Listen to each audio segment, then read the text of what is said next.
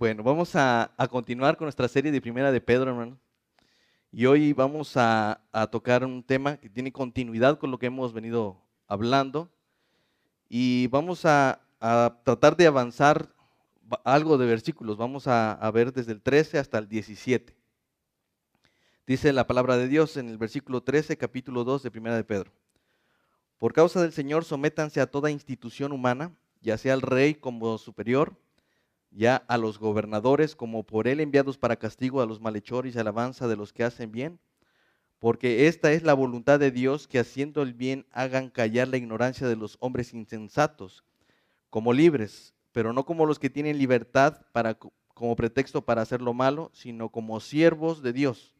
Honren a todos, amen a los hermanos, teman a Dios y honren al Rey. Padre, gracias te doy por este esta tarde, Señor. Bendigo tu palabra a través de este tiempo, Señor, y sé, Padre bendito, que no volverá a ti vacía, porque es tu voz escrita, es tu voluntad expresada a través de un lenguaje que cada uno de nosotros entendemos y comprendemos, Señor. Padre, aún con todo eso necesitamos discernir todo esto espiritualmente. Así que te ruego porque haya en nuestros corazones ese deseo espiritual de entenderte a ti, no a mí, Señor, sino de verte a ti y conocerte más a ti, Señor. Ruego que mis hermanos hoy puedan conocer un poco más acerca de tu voluntad para hacer de ella una práctica en sus vidas, Señor. Así que, Padre, hoy te ruego que tú seas en medio de nosotros y que con mayor fuerza el día de hoy puedas ayudarme y apoyarme, Señor, a anunciar el consejo que tú has expresado en tu palabra. Padre, hoy cantábamos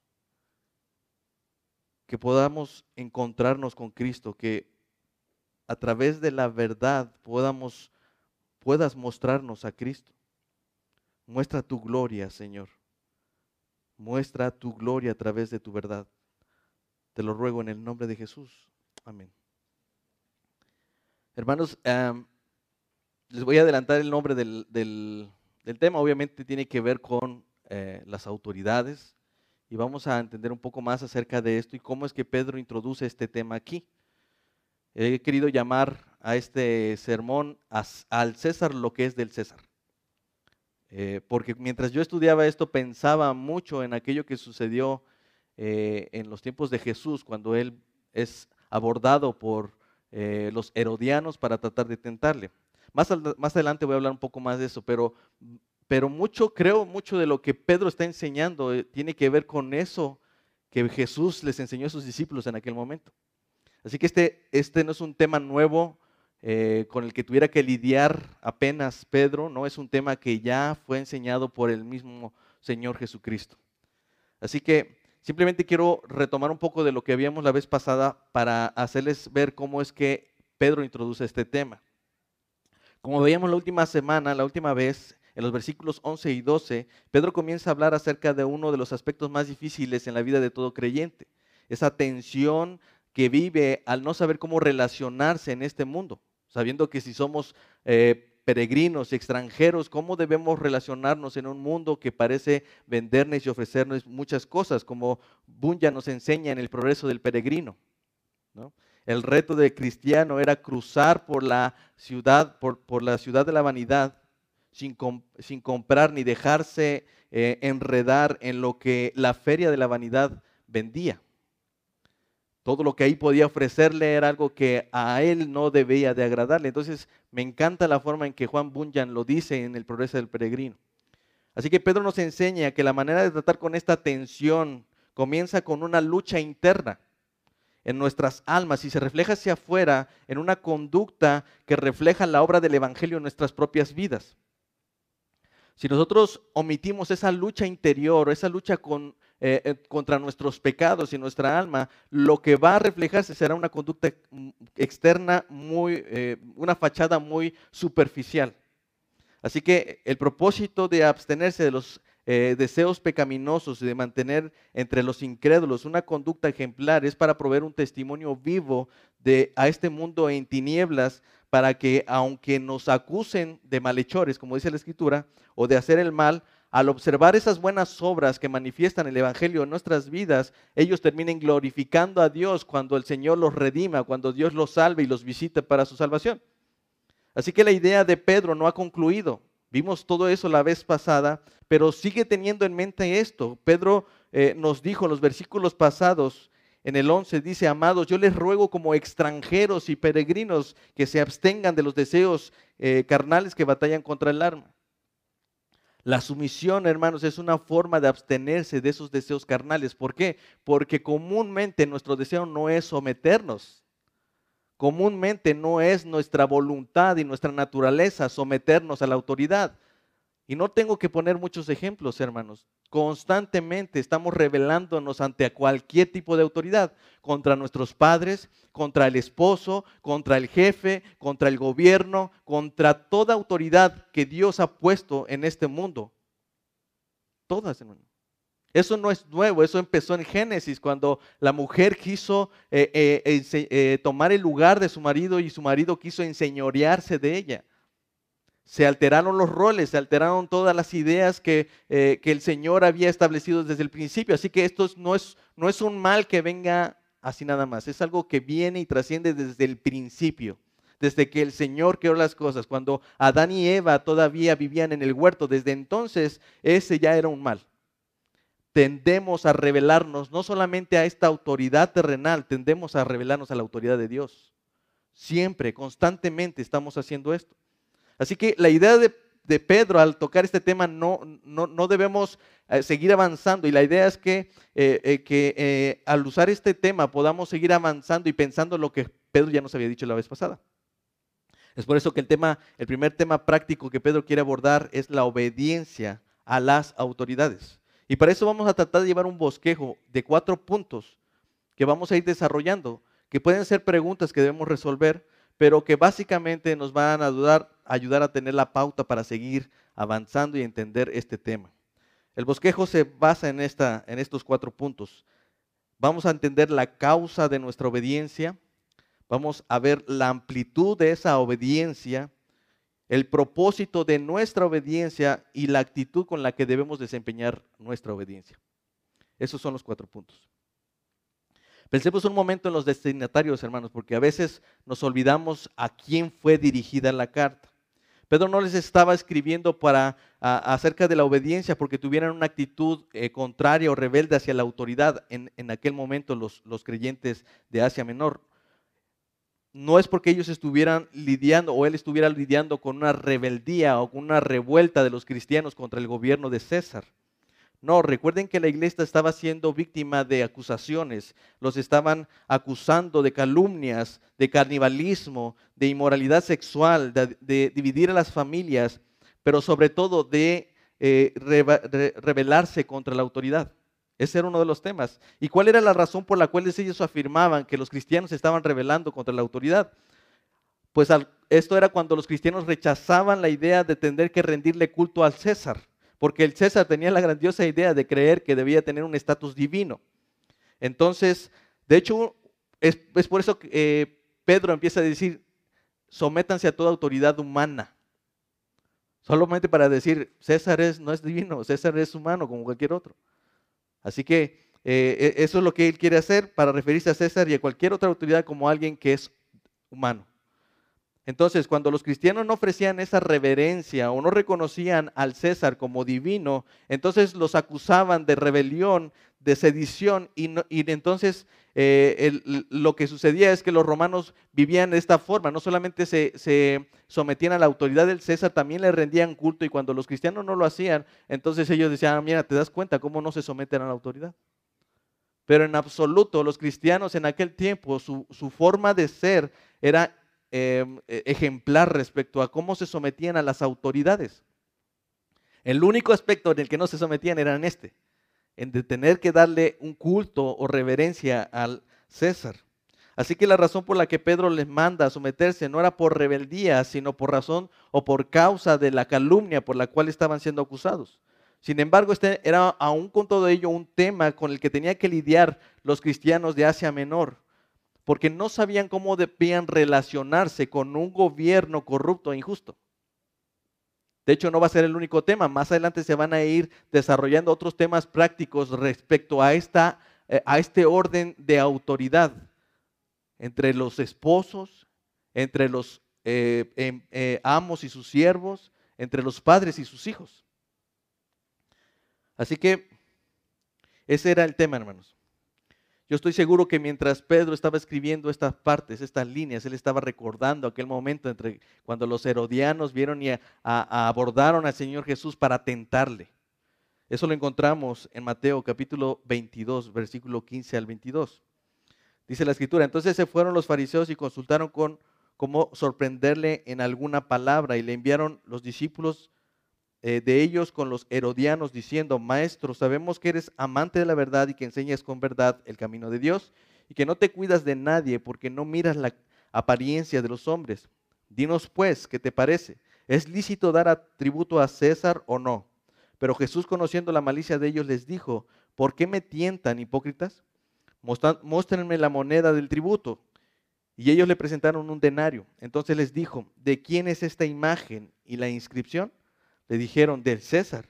Y les dijo, dad, pues al César lo que es del César y a Dios lo que es de Dios. Oyendo esto se maravillaron y, dejándole se fueron. Mire, los herodianos se cree por la mayoría de los, de los eruditos que eran personas eh, que apoyaban los gobiernos que estaban eh, expuestos por la dinastía de los Herodes. Básicamente ellos sostenían que era justo pagar tributo, que los judíos debían pagar tributo al César. Sin embargo, los, los fariseos, ellos veían como una ofensa religiosa tener que pagar tributo, una moneda al César cuando tenían que dar ese tributo quizás al templo o a su, a su este, religión. Sin embargo, ambos partidos, tanto los herodianos como los fariseos, habían decidido confabular y hacer este trabajo de team back para poder unirse en contra de la doctrina de Jesús y del ministerio de Jesús. Así que los fariseos estaban haciendo ahí un esfuerzo para tentar a, Jesús y ponerle una trampa, tratando de involucrarlo en un tema que era polémico. Este era un tema que dividía a las personas, sobre todo a los judíos. Ellos pensaban que si Jesús decía que era lícito dar tributo a Roma, su popularidad se va a debilitar y la gente dejaría de verlo como el Mesías dejarían de verlo como el profeta y apoyarían por haber apoyado a los enemigos de, los judíos. Pero si les daba la razón a los fariseos diciendo que no era lícito pagar tributo a Roma, entonces los herodianos lo que iban a hacer es aprovechar el, momento para acusarlo de sedición o de rebelión. Ese sería el mejor escenario para ambos, porque inmediatamente sería juzgado por ser enemigo del rey. ¿Se da cuenta de lo que estaba haciendo la pregunta? Una simple pregunta que para nosotros decir, bueno, ¿qué tenía de, tenía mucho que ver. La idea era atrapar en ese momento a Jesús. Pero Jesús bien podría haberles dicho, miren, yo no vine para resolver sus temas políticos, a mí no me digan, así como lo hizo en otra ocasión cuando un joven o una persona se le acercó diciendo, oye, dile a mi hermano que eh, reparta la herencia. Y él les dice, ¿quién me ha puesto sobre, ustedes como juez o partidor? Pero Jesús no hace eso, Jesús les responde de una manera magistral, una, una respuesta que tiene más contenido del que ustedes se imaginan. Él dice, den pues al César lo que es del César y a Dios lo que es de Dios. Jesús nos enseña el dilema en el que todo discípulo de Jesús vive, ser un ciudadano del reino de Dios que debe someterse a la autoridad de un reino terrenal. Pero Jesús les iba a enseñar que su reino exigiría un sometimiento a la autoridad de Roma como una forma de someterse a él. Suena extraño, ¿va? Pero Jesús le estaba enseñando a sus discípulos que la forma de expresar una reverencia y de, darle el lugar a la autoridad de Jesús es dándole el lugar a la autoridad de Roma. ¿Qué es lo que, miren lo que dice John Piper al respecto? Jesús ha pedido una clase de lealtad en dos direcciones, dando a César según su dominio y autoridad y dar a Dios según su, dominio y autoridad. ¿Qué es lo que pedía el César? Un tributo que tenía su propia imagen. Entonces, en otras palabras, lo que Jesús estaba diciendo, denle al hombre lo que viene del hombre. No se preocupe porque el hombre está pidiendo lo que del hombre salió. Preocúpense cuando pida lo que, lo que le pertenece a Dios. Entonces, Jesús ahí deja claro que Dios, a Dios se le debe todo porque todo le pertenece. Y, eso, y, entonces en ese sentido Dios debe recibir la gloria, la alabanza y la adoración porque Él es Dios.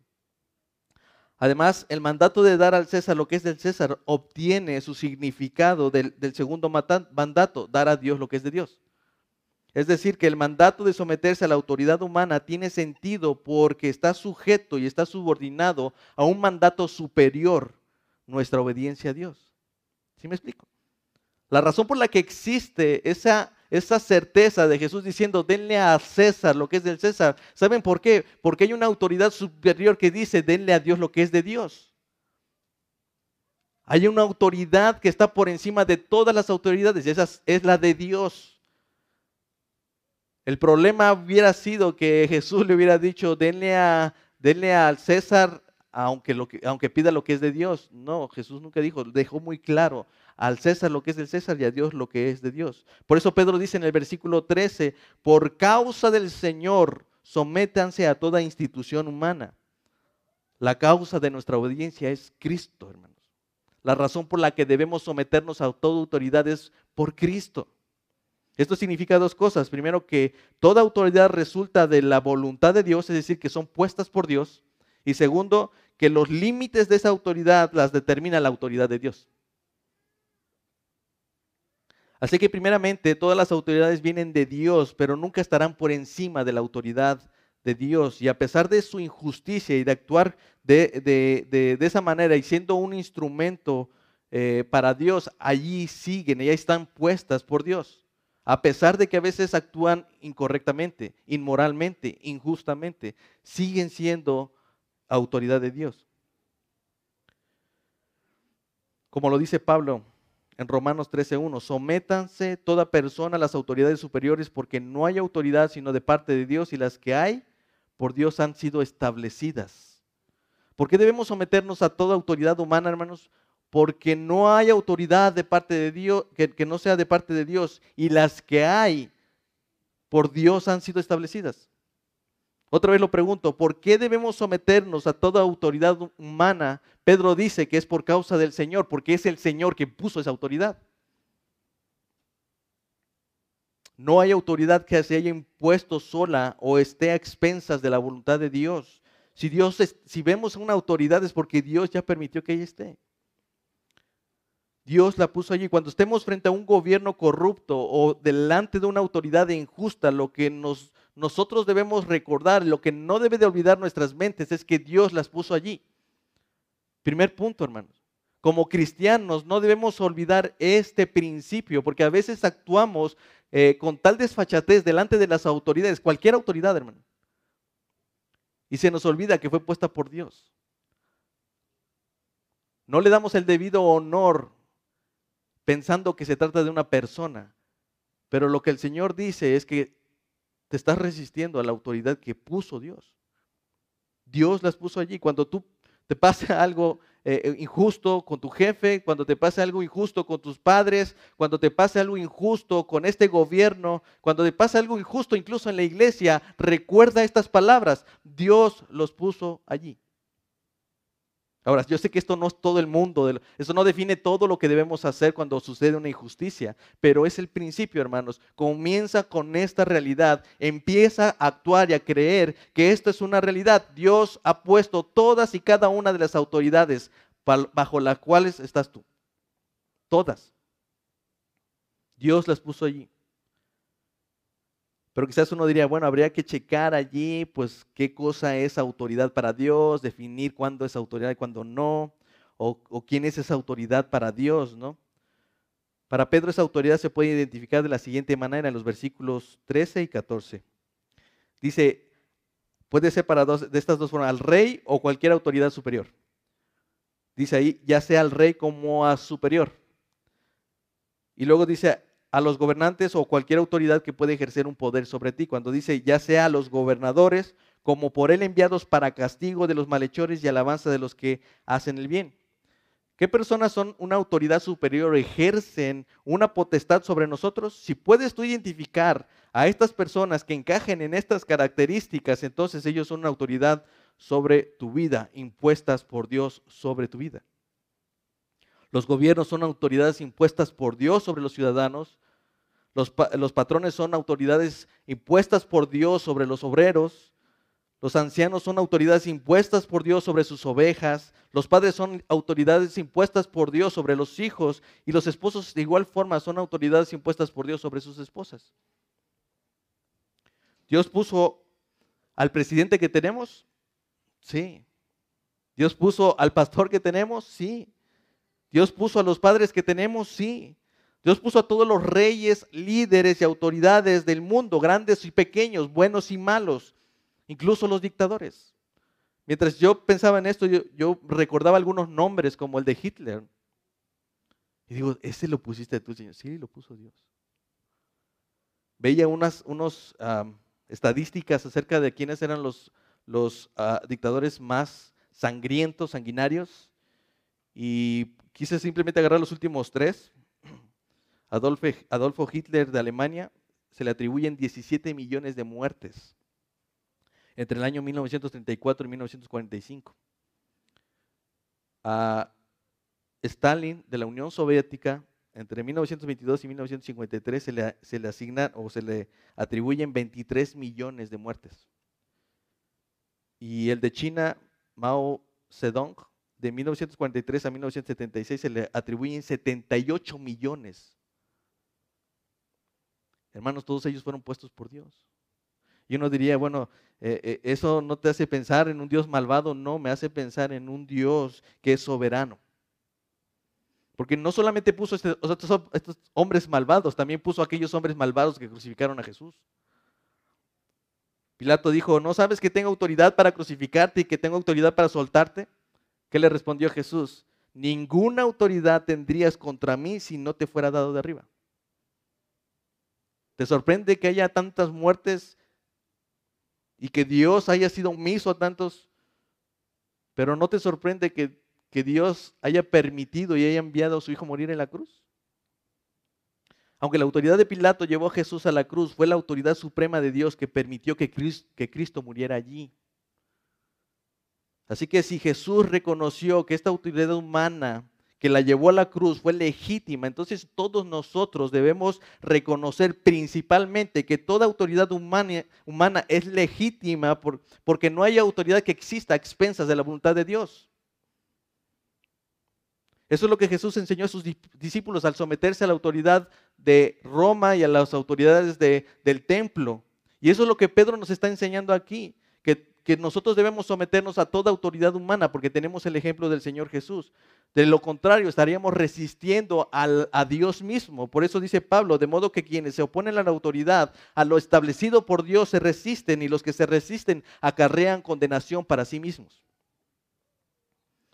Entonces, la razón por la cual, la causa por la cual nosotros nos sometemos es porque Cristo es soberano, porque Cristo es el que nos manda a someternos, pero también es Cristo quien nos dice, yo puse esa autoridad, sométete. Cuando Pedro dice que debemos someternos a toda autoridad humana por causa del Señor, eso también significa los límites de esa autoridad. Es decir, esa autoridad está limitada y está determinada por la autoridad de Cristo. Dice en el versículo 13, por causa del Señor, sométese a toda institución humana, ya sea al rey como superior, ya sea a los gobernadores como por él enviado, por castigo a los malhechores y alabanza a los que hacen el bien. La autoridad, tiene muchas funciones, hermanos, pero un propósito en específico. Es que son enviados por Dios para castigo de los malhechores y alabanza de los que hacen el bien. Pablo lo dice algo, algo similar. Él dice, porque los magistrados no están para infundir temor a los que hacen el bien, sino al malo. ¿Quieres pues no temer a la autoridad? Haz lo bueno y tendrás alabanza de ella, porque es servidor de Dios para tu bien. Pero si haces lo malo, teme, porque no en vano lleva la espada, pues es servidor de Dios, vengador para, los que, para castigar a los que hacen lo malo. Note que Pedro y Pablo no están haciendo una referencia al deber de la autoridad como para que tú te dediques a observar si lo hacen o no lo hacen. Pareciera que Pedro está diciendo, miren, este es el alcance de su autoridad, así que si tú ves que ellos no cumplen con su trabajo de, impartir justicia, entonces tú levántate y revélate contra ellos. No, no está diciendo eso. Él está diciéndolo en relación a nuestra conducta. Él quiere mover y motivarnos a someternos a la autoridad por causa de temor. Es decir, está diciendo, mira, ellos son enviados principalmente para que hagan justicia, para dar al bueno su alabanza y a dar al malo según sus obras. Para eso es como un verdugo de parte de Dios. Pero no se, no se confundan, hermanos. El hecho que, que, Pedro y Pablo estén diciendo acerca de este deber principal, que no es, no es el único, tienen más funciones, tanto el gobierno como cualquier otra autoridad, no es para que nosotros digamos, ah, mira, aquí dice lo que tendrían que hacer y cuando ustedes se extralimitan yo ya no tengo que obedecerlos. No, eso no es lo que está diciendo. Evidentemente las autoridades deben proveer, de esa justicia, ese es el principio. Toda autoridad, hermanos, inclusive provee y lo plasma en las leyes, en las constituciones, que eso es, para eso están, para impartir justicia a través de las leyes, a través del de, eh, sistema judicial y a través de, esa, de, de ejecutar esas leyes. ¿no? Evidentemente ellos tienen que cumplir con esta función. Y si no lo hacen, ellos serán demandados por Dios, no por nosotros, por Dios. Vuelvo a repetir, hermanos, la, la, idea de Pedro es que nosotros entendamos que esta es la función y que hay un beneficio de las autoridades. Es mejor, hermanos, tener un mal gobierno que no tener ninguno. ¿Se imaginan vivir bajo eh, eh, el esquema de una anarquía? ¿Se lo imaginan, hermanos? Si no se lo imaginan, lean el libro de este, los jueces.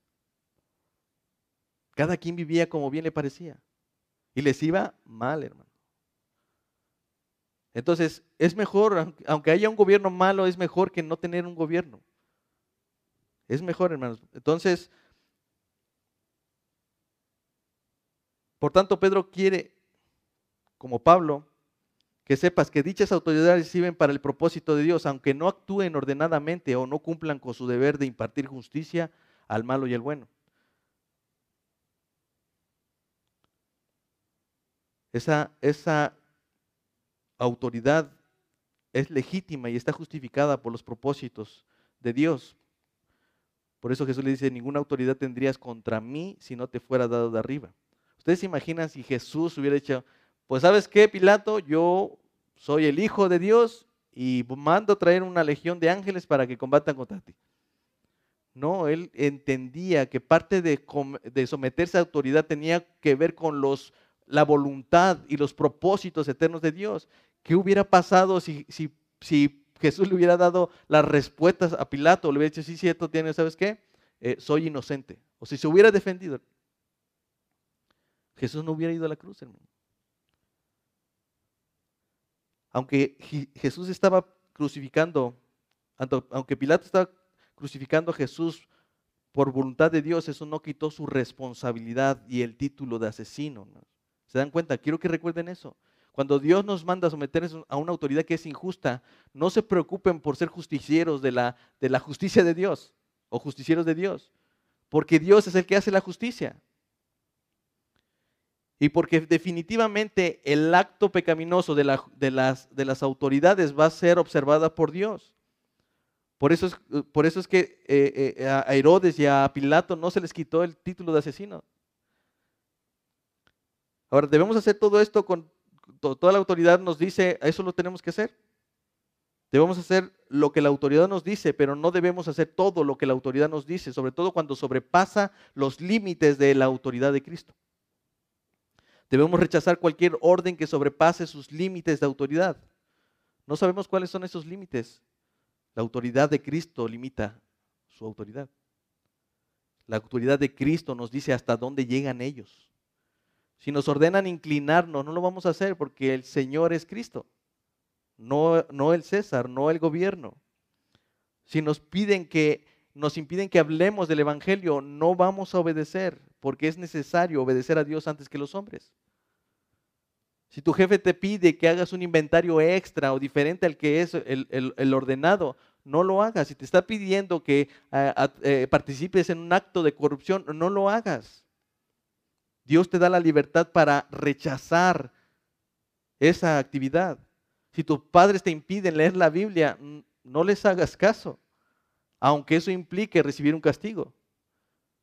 Si tu jefe te dice, te ordena hacer algo que está mal, no lo hagas, aunque eso implique perder tu trabajo. Si tu esposo te invita a cometer un pecado, no lo sigas. Dios te da la libertad de rechazarlo, de desobedecer a su autoridad. Pero ojo, hermanos, Jesús nunca ordenó desechar la autoridad. Solo permitió la desobediencia cuando éste rebasaba los límites de autoridad, pero nunca dijo, este ya no es autoridad. O sea, muchas veces, a veces pensamos que nosotros debemos de rechazar la autoridad porque cometió un pecado o porque se equivocó o cometió un error. No, Dios te está diciendo, mira, no obedezcas a lo que Él te está mandando particularmente en este punto. Pero en ninguna manera te dijo, este ya no es autoridad. Él sigue siendo una autoridad aunque se haya equivocado, aunque haya cometido un pecado y aunque esté siendo injustamente. Quiero que entiendan la diferencia, hermanos. Ometernos a la autoridad tiene sus límites, pero esos límites solamente son reservados cuando, eh, cuando e, esa autoridad trasciende a la autoridad de Cristo. Pero eso no nos da la libertad para decir, este ya no es mi autoridad. O este ya no lo reconozco como mi autoridad.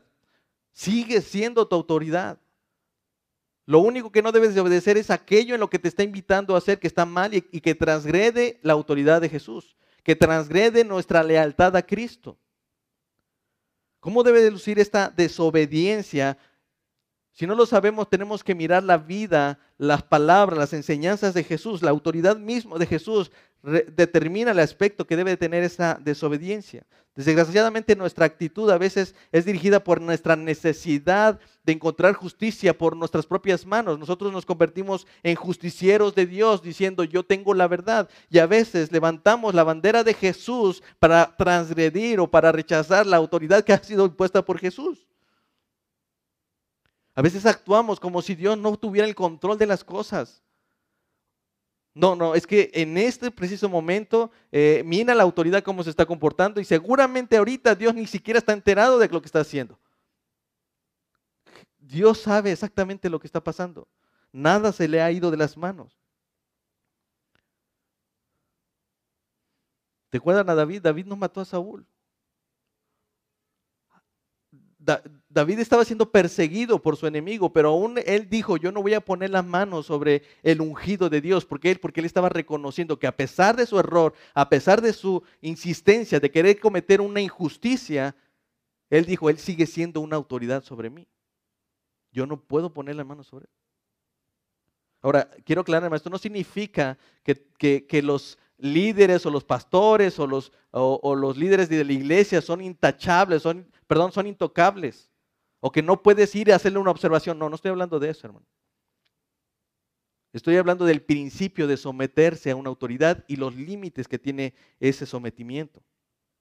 No significa rechazar la autoridad, significa simplemente no obedecer aquello que transgrede o sobrelleva los límites de la autoridad de Cristo.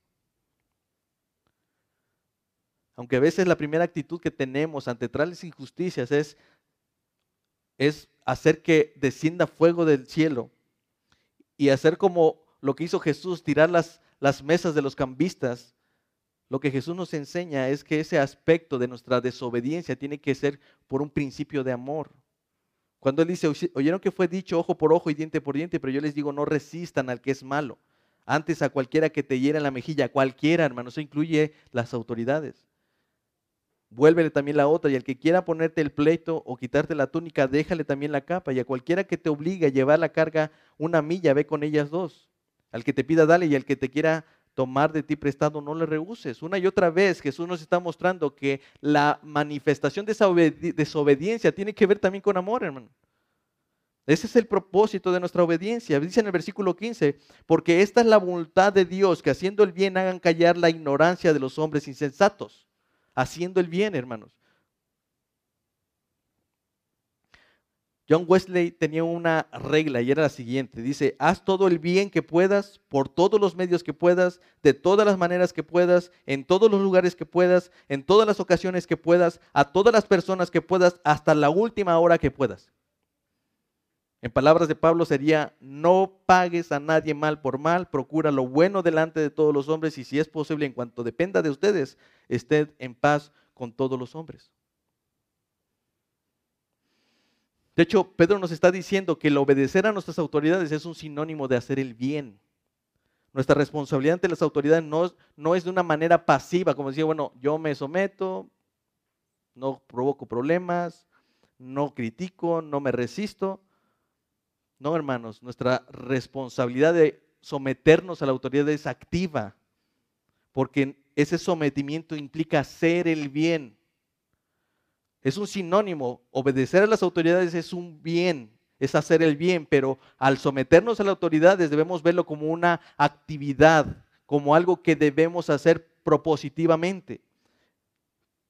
Es decir, lo que la enseñanza de Pedro eh, nos, nos, da aquí es que el cristiano tiene que ser un ciudadano bueno y útil para el país en el que se desarrolla, en donde estemos viviendo, en la comunidad, en el empleo, en casa, en cada uno de los órdenes de gobierno y autoridad. Nosotros debemos ser personas, cristianos que se someten a una autoridad de manera activa, no de manera pasiva.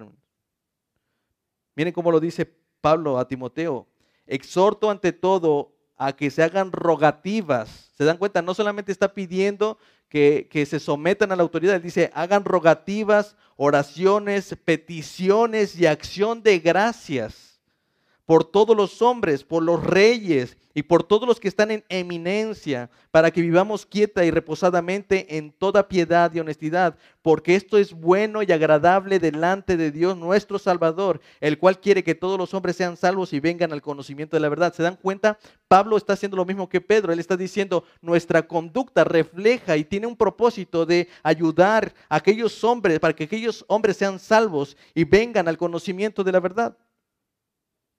Asimismo, Pedro nos enseña que el propósito de nuestra obediencia no es para callar a los hombres, hermanos, es para callar la ignorancia de los hombres, que no es lo mismo. Uno de los problemas como cristianos es que siempre estamos atacando a la persona, no su error. Obviamente la persona tiene responsabilidad de sus actos y de sus dichos, pero nuestro llamado al someternos a una autoridad no es rechazar o rebelarnos contra la autoridad, es tratar de bendecirles, de ayudarles y hablarles, hermanos. Nosotros no estamos llamados para ver y observar solamente si lo hacen bien o mal, también estamos llamados para ayudarles en esa posición, para cumplir un rol bajo esa autoridad. Por eso Pedro dice ahí, en el versículo 15, porque esta es la voluntad de Dios, que haciendo el bien hagan callar la ignorancia. El objetivo no es el hombre, aunque él es el beneficiado, pero el objetivo de nuestra conducta al someternos a la autoridad es callar la ignorancia.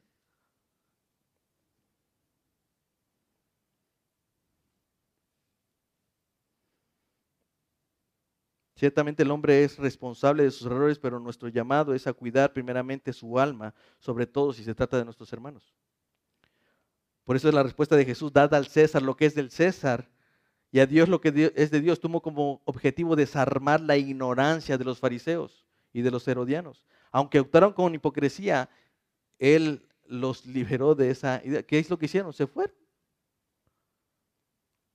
¿Y qué le dijo? Y no vuelvan nunca más, hipócritas, porque ustedes son unos... No, él simplemente les dio la libertad a través de la verdad y ellos no pudieron decir nada más, se fueron.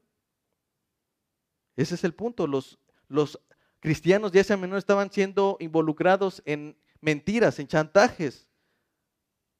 Él dice, vean su conducta y una de las formas de manifestar esa conducta para callar la ignorancia de los hombres insensatos es sometiéndose a toda institución humana, a toda autoridad humana. Aunque somos ciudadanos de otro reino y súbditos de otro rey, durante ese tiempo de peregrinaje en la tierra debemos someternos bajo la autoridad que Dios ponga sobre nosotros y debemos hacerlo con la actitud correcta. Por eso dice en el versículo 16, como libres pero no como los que tienen libertad como pretexto para hacer lo malo, sino como siervos de Dios. La razón por la que someternos es un mandamiento es porque naturalmente no lo hacemos nosotros por nuestra propia voluntad.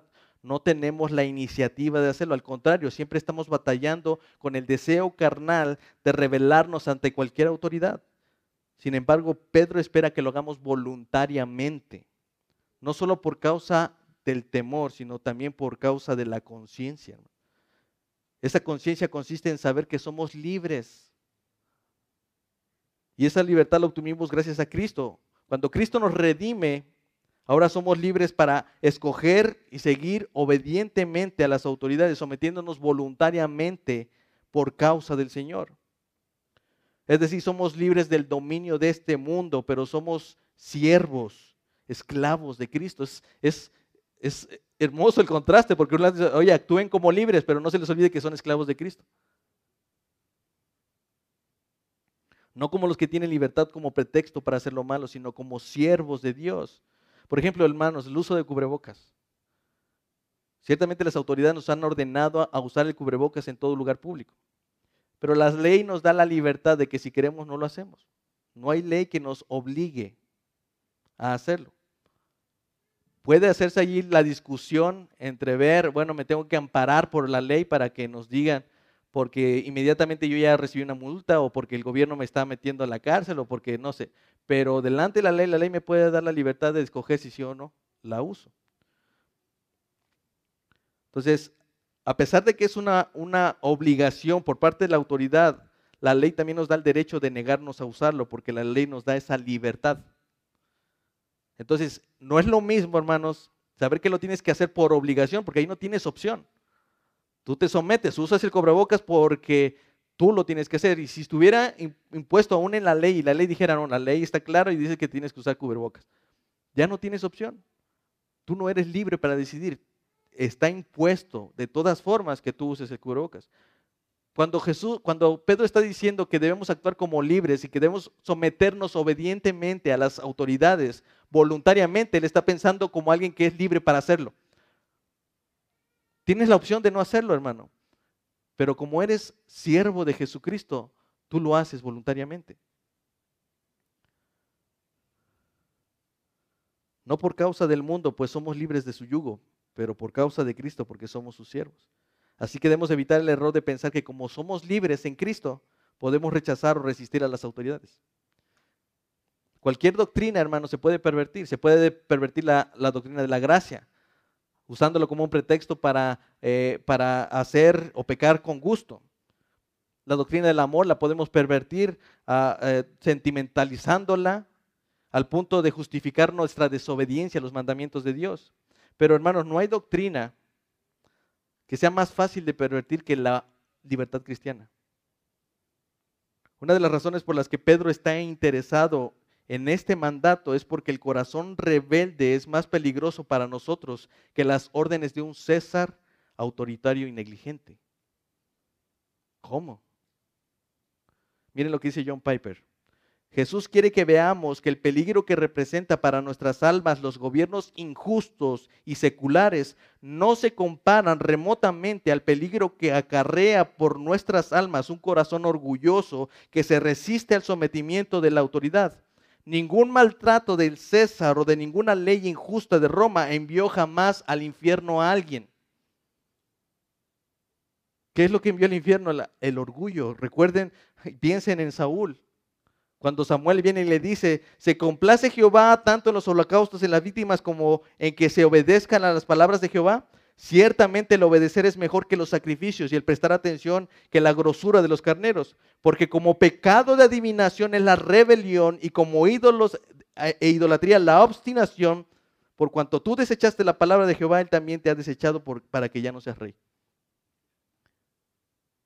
No, hermanos, una injusticia de parte de la autoridad no te lleva al infierno, pero tu obstinación, tu rebeldía, tu pecado de ir contra toda institución humana puesta por Dios, eso sí es pecado. Recuerden, Pedro tiene la idea de ayudarnos con aquellos problemas que, que batallan con nuestra alma. Y si bien es cierto, aquellos creyentes no estaban padeciendo con esta rebeldía, Pedro sabía que en algún momento el corazón se iba a revelar, iba a justificar el hecho de decir, oye, Nosotros somos libres, nosotros somos de otra ciudadanía. Yo no tengo por qué eh, someterme a la autoridad de, de César. Y si nos vemos en la historia es lo que está pasando.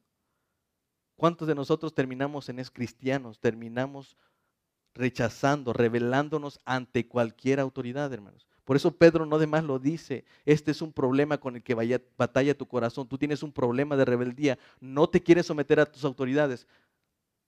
Y ya no te preocupes por el gobierno, hermanos. Preocúpate en tu familia, con tus padres, con tu esposo.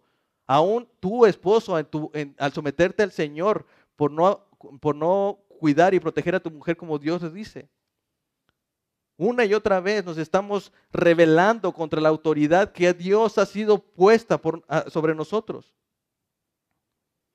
Por eso él dice que nuestra actitud debe ser moldeada por el ejemplo de Cristo. Más adelante Pedro va a decir en el versículo 21, pues para esto fueron llamados, para que también Cristo, porque Cristo también padeció por nosotros, dejándonos ejemplo para que sigan sus pisadas, el cual no hizo pecado ni se halló engaño en su boca, quien cuando le maldecía no respondía con maldición, cuando padecía no amenazaba, sino que encomendaba la causa que juzga justamente, quien llevó él en él mismo nuestros pecados en, en su cuerpo sobre el madero, para que nosotros, estando muertos a los pecados, vivamos a la justicia, y por cuya herida fueron sanados porque ustedes eran como ovejas descarriadas, pero ahora han vuelto al pastor y obispo de sus almas.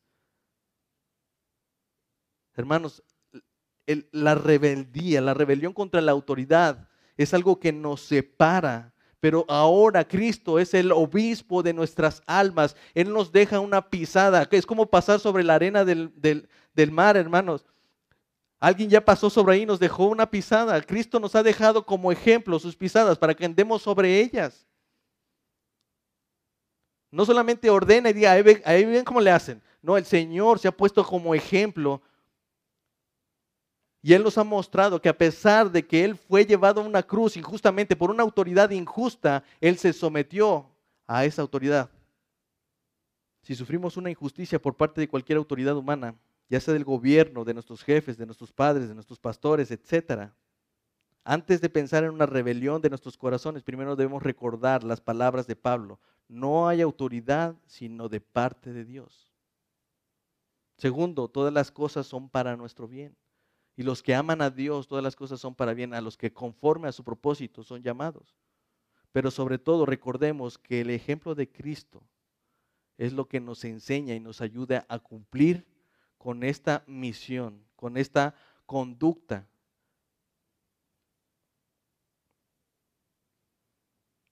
En resumen, hermanos, dice el versículo 17, honren a todos, aman a los hermanos, teman a Dios, honren al rey. Aquí tenemos lo que podríamos llamar, en resumen, las obligaciones del cristiano para con los demás en cuatro puntos. Y con esto termino. Dice, respeten a todas las personas. Cuando Pedro escribió esto, él estaba consciente de que había miles y miles de esclavos en Roma que no tenían un estatus de gente o de persona, ellos eran tratados como si fueran un objeto, sin el menor derecho al que ahora quizás muchos de nosotros tenemos. Los humanos debemos recordar que tienen y portan la imagen de Dios, hermanos. Así que debemos tratar a los demás con esa dignidad, porque ellos representan también a Dios. Son, ellos llevan la imagen de Dios. Este es el principio de autoridad, de tratar a todos como a superiores. La Biblia nos dice que debemos tratar a, nuestro enemigo como superior, a nuestros, a, nuestros consiervos como superiores, no porque sean una autoridad, porque el Señor te ha dicho, ponte debajo de él. El que quiera ser mayor, tiene que ser el menor. El que quiera ser primero, tiene que ser el último. Ese es el principio. Ah, dice, amen a los hermanos. Hermanos, esto es importante porque de verdad esta, este trabajo es tedioso, es difícil, hermano. Este trabajo es complicado y, si no, no, lo hacemos en comunidad, nosotros nos vamos a desanimar. Hermanos, esto es un llamado para recordarles lo que ya les hemos dicho. Somos una iglesia, somos una comunidad, tenemos que ofrecer el hombro, tenemos que pensar en los demás, preguntar cómo están, preguntar en qué pueden ayudar, hermanos. Cómo están lidiando con ciertas ofensas, cómo están lidiando con la injusticia de una autoridad en casa, con la injusticia de una autoridad en el trabajo, con la injusticia en la, en la autoridad de la iglesia, ¿Cómo están lidiando con ello? No es posible a menos que se haga en la comunidad, como lo dice el salmista, miren cuán bueno y cuán delicioso es habitar los hermanos juntos en armonía. También dice teman a Dios. El temor no quiere decir terror, hermano, sino reverencia, sino veneración. Es indudable que jamás reverenciaremos a nadie hasta que podamos hacerlo con Dios. Es solamente si le reconocemos a Dios, en primer lugar, que, en Él pertenece todas las cosas, cuando todas las cosas se colocan en el lugar correcto. Si no tenemos por autoridad a Dios, hermanos, nos vamos a confundir en la forma de tratar a las autoridades. Inclusive llegaremos a hacer lo que hacían los romanos, someternos a la autoridad de Roma y rendir culto a las autoridades, como lo que dice Pedro, este, Pablo, dieron y rindieron culto a la criatura antes que al creador.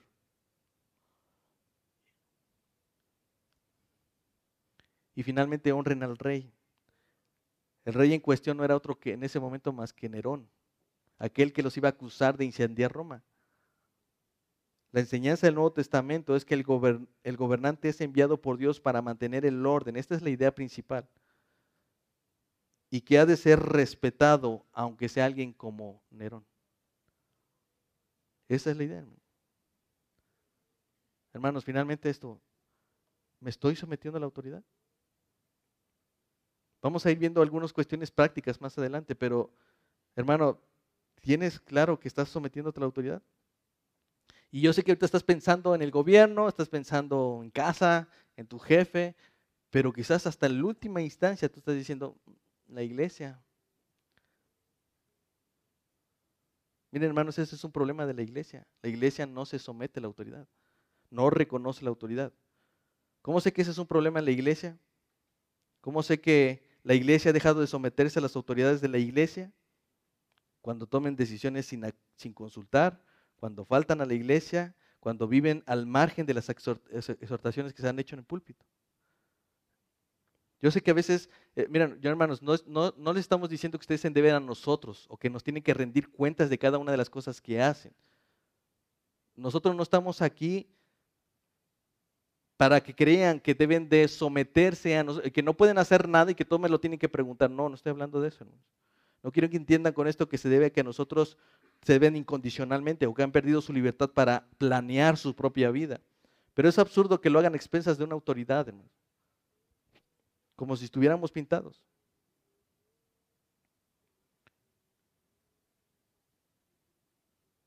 A veces pensamos, bueno, pues es que no sé, no sé si hay autoridad o no.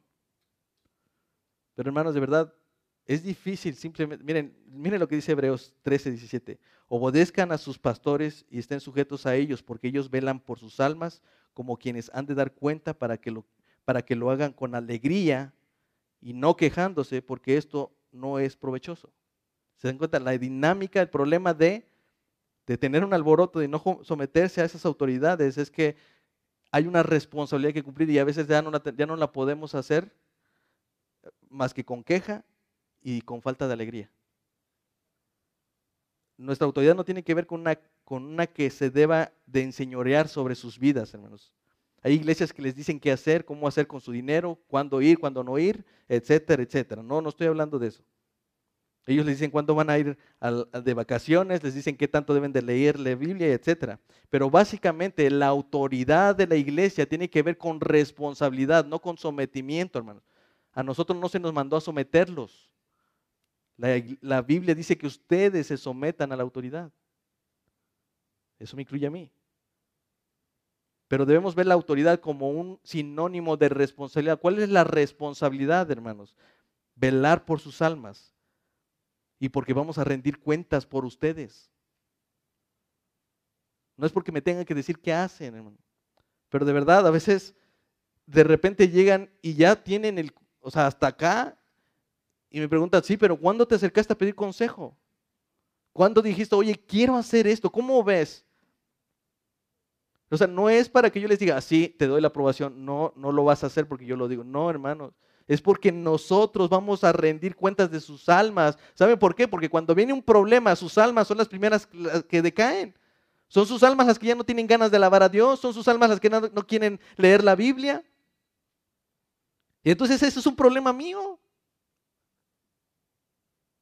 Aunque es un tema secular, es no, es que es mi trabajo y es que haya... Sí, hermano, yo entiendo. Yo quiero decirte que yo no te voy a decir qué hacer con tu vida. Pero si te puedo dar un consejo para fines de que en el futuro eso no transgreda tu comunión con Dios, yo lo tengo que hacer porque ese es mi trabajo. Velamos por sus almas.